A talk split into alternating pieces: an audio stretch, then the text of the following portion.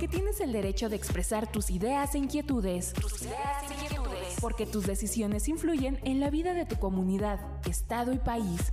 Porque eres pieza fundamental de la democracia. De la democracia. El Instituto Estatal Electoral de Hidalgo se mantiene cerca de ti. Cerca de ti. IE contigo. Porque en democracia todas las voces cuentan. IE contigo. Comenzamos.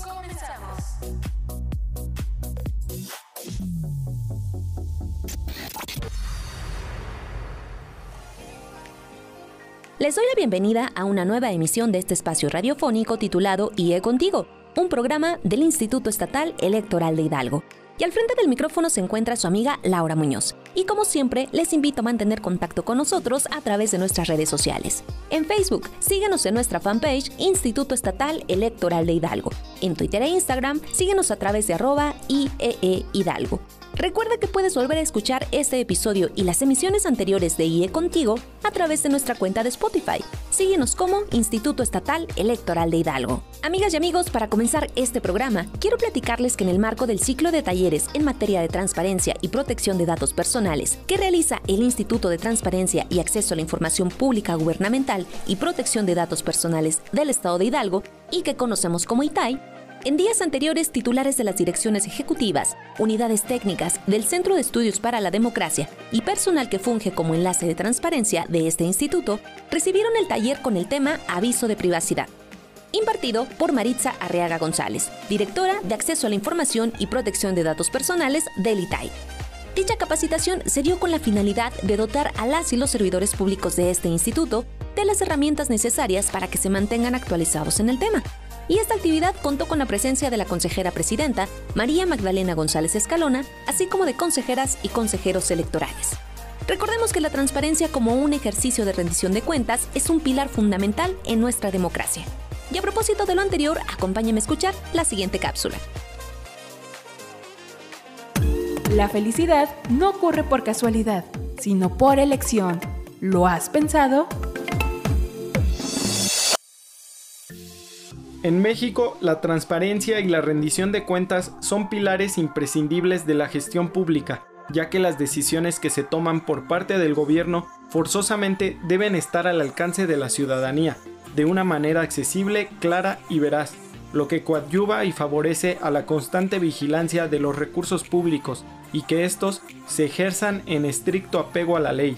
Construir un buen gobierno implica la apertura de su actuación al escrutinio público a través de mecanismos que garanticen accesibilidad total al ejercicio de la función pública e impulsen esquemas de corresponsabilidad en la elaboración de políticas públicas encaminadas a la formación de una conducta ética en el funcionamiento administrativo.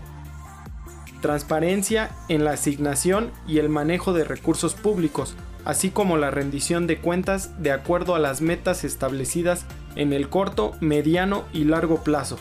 Al convocar a la honestidad, la justicia y la confiabilidad como componentes de la transparencia, permitirá a la totalidad de la administración pública forjar un principio de actuación que permita una actitud de apertura y diálogo constante con la ciudadanía, en esta práctica se gestan ventajas competitivas, así como mayores beneficios en la atención de necesidades sociales, pues se conforma un ambiente de confianza, reconocimiento y aprobación de las acciones al reducir la discrecionalidad y evitar los actos que propicien corrupción. Aunado a ello, la rendición de cuentas es una herramienta para fortalecer la democracia y credibilidad de la ciudadanía en sus autoridades, siempre y cuando éstas informen de manera clara sobre sus decisiones y justifiquen las acciones emprendidas con el acompañamiento de mecanismos de control y sanción para quienes no se conduzcan de acuerdo a la ley.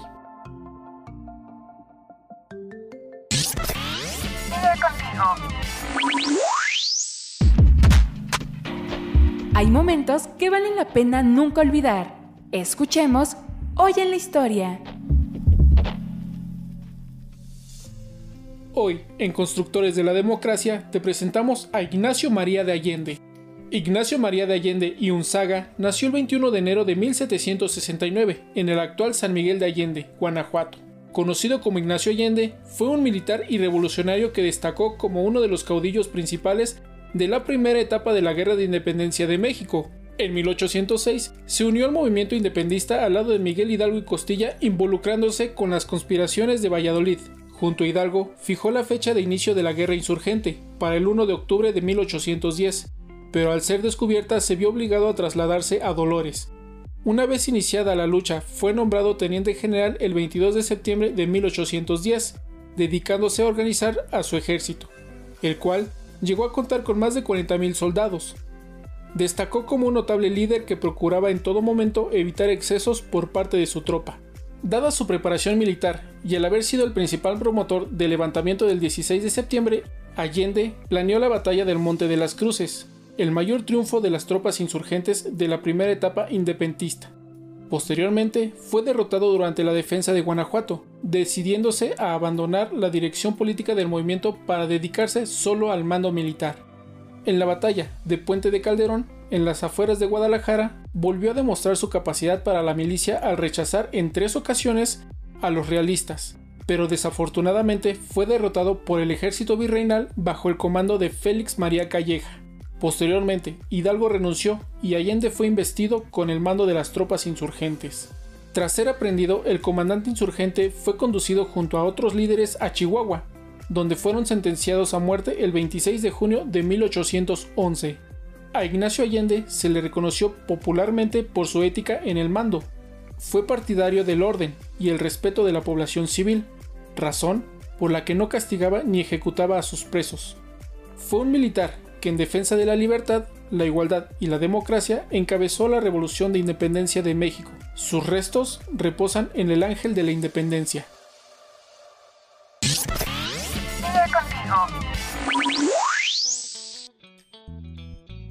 Y queridos amigos, el pasado 7 de noviembre, en el marco del octavo Parlamento Infantil Hidalgo 2022, se realizó la entrega de constancias de mayoría a las niñas y niños ganadores de las convenciones distritales, así como las correspondientes al principio de representación proporcional. Este documento les acreditó como legisladoras y legisladores infantiles.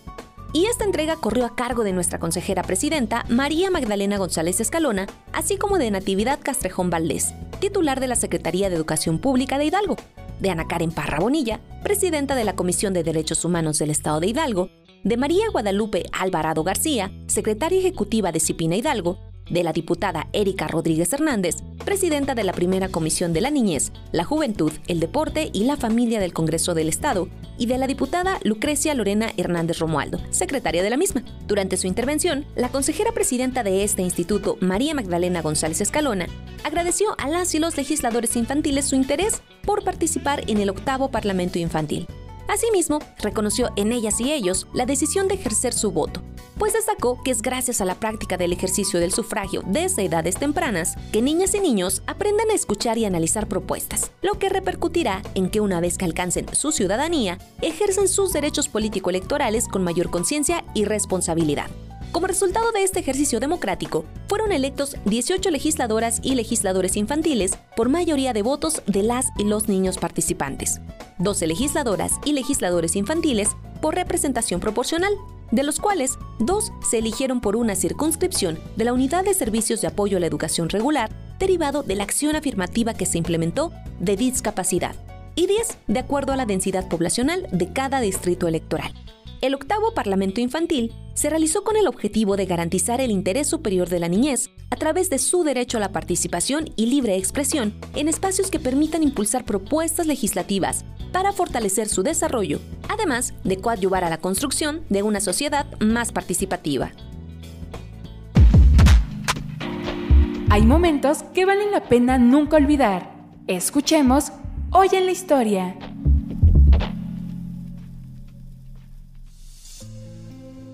14 de noviembre de 1974, la Cámara de Diputados dio a las mujeres el reconocimiento para votar y ser elegida en puestos públicos y de representación popular. Para lograrlo, se aprobó la reforma al artículo cuarto constitucional, dentro del cual estableció la igualdad ante la ley entre hombres y mujeres.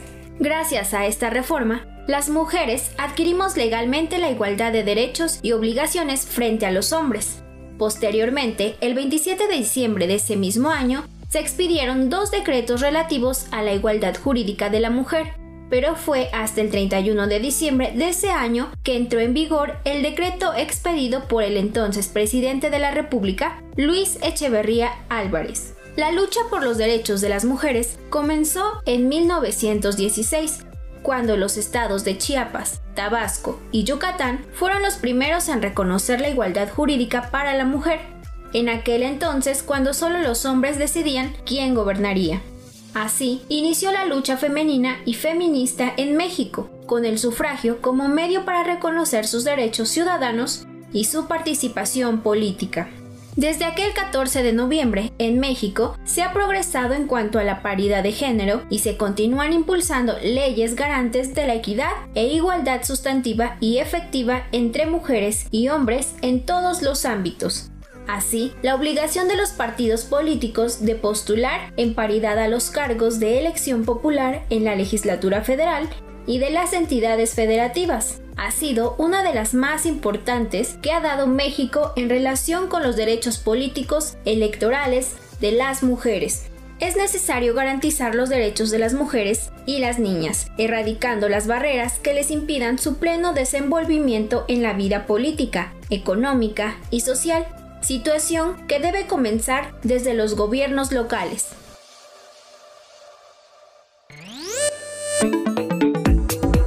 De los acontecimientos más relevantes de la escena político-electoral de México e Hidalgo. IA Informa. IA Informa. En otro orden de ideas, queridas y queridos amigos, quiero reiterarles la invitación para participar en la consulta sobre derechos políticos a personas con discapacidad del Estado de Hidalgo 2022.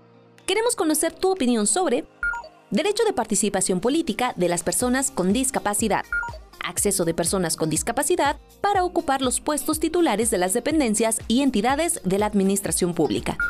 Creación de normas para que en los municipios se evite la discriminación, así como que las obras públicas a cargo de los ayuntamientos sean accesibles e inclusivas, entre muchas otras. Igualdad de oportunidades para ejercer los derechos político-electorales y expresar su opinión en las decisiones públicas y contar con un mecanismo digital y un padrón de personas con discapacidad y asociaciones que las represente para la realización de consultas cuando se afecten sus derechos. Pero ¿quiénes pueden participar en esta consulta?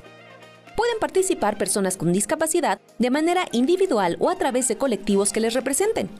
Familias, personas que se encarguen del cuidado y o atención de ellas, instituciones públicas y privadas, asociaciones civiles, personas de la academia y público en general. Los foros regionales se están llevando a cabo tanto de manera presencial como virtual. Podrás consultar ubicaciones y la participación en línea a través de nuestra página web www.concienciacivica.org o a través de nuestras redes sociales en Facebook, en donde nos encuentras como Instituto Estatal Electoral de Hidalgo. Acompáñame a escuchar más sobre la invitación a participar en esta consulta. Adelante.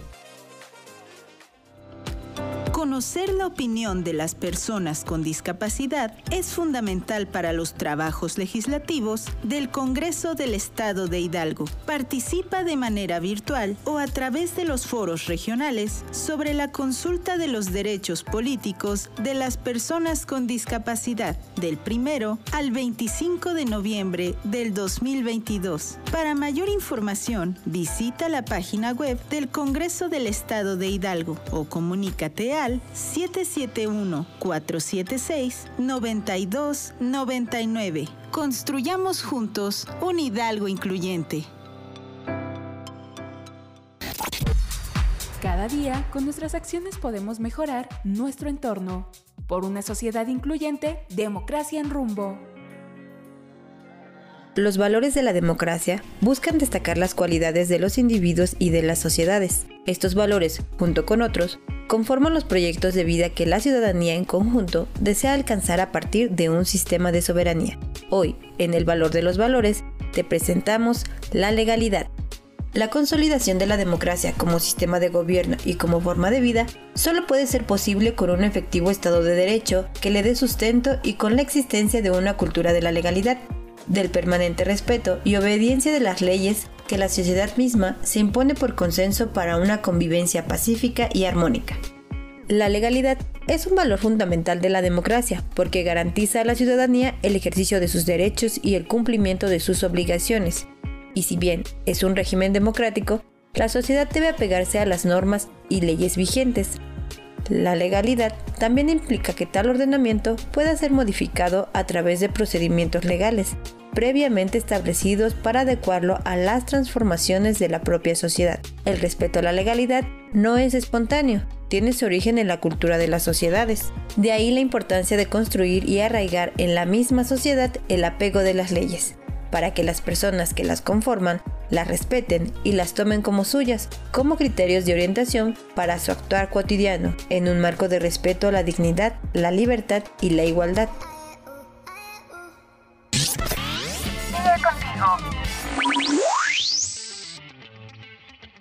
Amigas y amigos, cambiando un poco de tema y antes de terminar el programa, quiero hacerles la invitación a participar en el Concurso Nacional de Oratoria 2022, Dr. Belisario Domínguez Palencia, Libres por la Palabra Libre. Este concurso tiene como objetivo abrir espacios para la expresión oral a nivel nacional, así como reconocer el esfuerzo, trabajo y dedicación de las juventudes oradoras. Este concurso se llevará a cabo en dos etapas. La primera será estatal, coordinada en este caso por el Instituto Estatal Electoral de Hidalgo, y la otra nacional, que coordinará el Instituto de Elecciones y Participación Ciudadana del Estado de Chiapas. Pero ¿quiénes pueden participar? Podrán participar personas que tengan entre 18 y 29 años de edad cumplidos al 11 de noviembre de 2022. Y los requisitos a cumplir son los siguientes. Ser de nacionalidad mexicana, residir en la entidad federativa en la que se desee representar, contar con credencial para votar vigente y requisitar el formulario de inscripción. El periodo de inscripción se abrió el pasado 24 de octubre y concluirá el próximo 15 de noviembre. Así que si quieren saber más sobre este concurso, los invitamos a consultar nuestra página web www.ieehidalgo.org.mx, así como por concienciacívica.org. También puedes comunicarte al teléfono 771-71-70207 en las extensiones 236 y 302 y en el correo electrónico dseyec.ieeh.mx.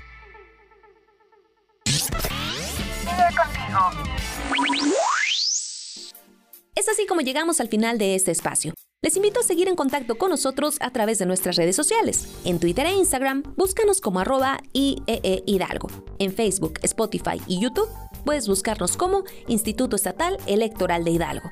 Te invitamos a seguir de cerca todas las actividades celebradas desde el Instituto Estatal Electoral de Hidalgo a través de las redes sociales oficiales y del sitio web www.ieehidalgo.org.mx, así como por concienciacívica.org.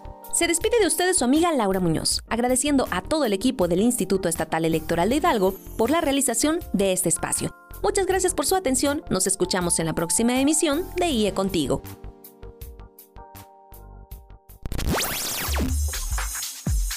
Ahora tienes un panorama más amplio de los temas político-electorales de nuestra actualidad. Te invitamos a sintonizarnos la próxima semana por esta misma estación. IA Contigo fue una producción del Instituto Estatal Electoral de Hidalgo, porque en democracia todas las voces cuentan. IA Contigo. IA Contigo.